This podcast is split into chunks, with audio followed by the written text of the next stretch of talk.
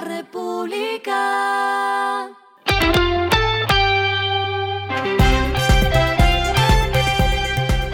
Al final de la jornada, esto es lo que debes saber sobre el comportamiento de los negocios, las finanzas y la economía. Las movidas de hoy fueron. BizNation anunció un cambio en su imagen y los nuevos programas de capacitación empresarial disponibles para este año. Con ello esperan dar el salto de una EdTech a una tech enfocada en recursos humanos. El propósito es ofrecer soluciones a través de capacitaciones en temas como inteligencia artificial e innovación.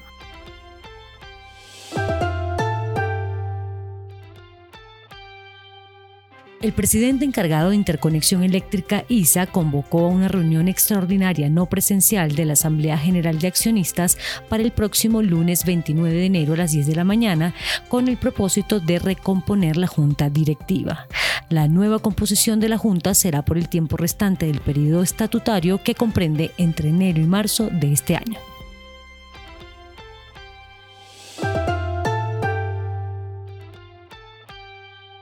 José Fernando Cardona dejará la presidencia de Nueva EPS tras 14 años en el cargo. La entidad, que cuenta con más de 10 millones de afiliados, confirmará mañana martes 16 de enero su salida. Lo que está pasando con su dinero.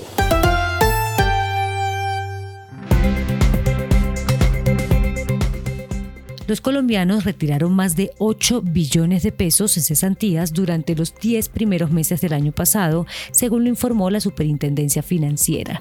El retiro de cesantías por terminación de contrato fue la principal razón de estos retiros el año pasado, con cifras suministradas hasta octubre. En total se retiraron por este concepto 2,69 billones de pesos. Le sigue la mejora de vivienda como segundo motivo para retirar las cesantías, con un total de 2,4 43 billones de pesos. El tercer puesto fue para la adquisición de vivienda con un total de 2 billones de pesos.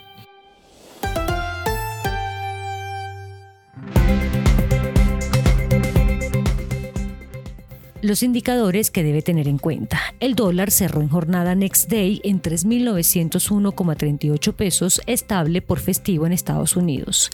El euro cerró en 4.272,21 pesos, bajó 5,84 pesos.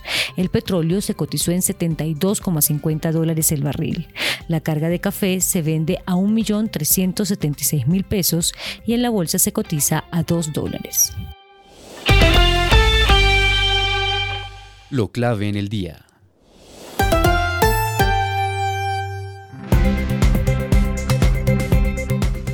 Más de la mitad de los trabajadores en Colombia está en la informalidad, lo que quiere decir que 12,83 millones de personas no están afiliadas a Seguridad Social como Salud.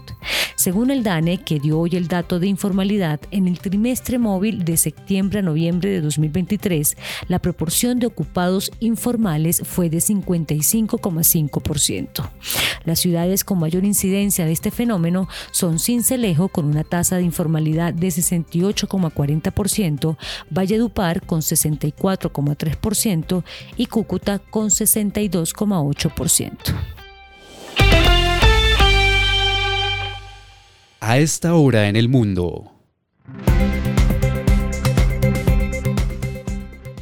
La empresa estatal de energía de Qatar, uno de los mayores exportadores de gas natural licuado del mundo, suspendió el envío de buques cisterna a través del Mar Rojo tras los ataques liderados por Estados Unidos contra los militantes hutíes en Yemen que tienen como objetivo la crucial ruta comercial.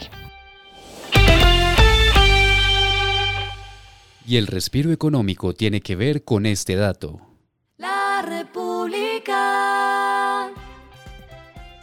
Busca Libre reveló cuáles fueron los libros más vendidos en diciembre de 2023 y acá les traigo el top 3 para que se entusiasme y los pida con tan solo un clic de distancia. El primero es Hábitos Atómicos, donde su autor James Clear da ideas basadas en investigaciones científicas sobre cómo es posible transformar pequeños hábitos cotidianos para cambiar la vida y mejorarla. El segundo libro es el ya conocido Cómo hacer que te pasen cosas buenas. Y el tercero es Deja de ser tú, donde se habla de aquellos factores científicos con los que se puede reprogramar el cerebro. La República.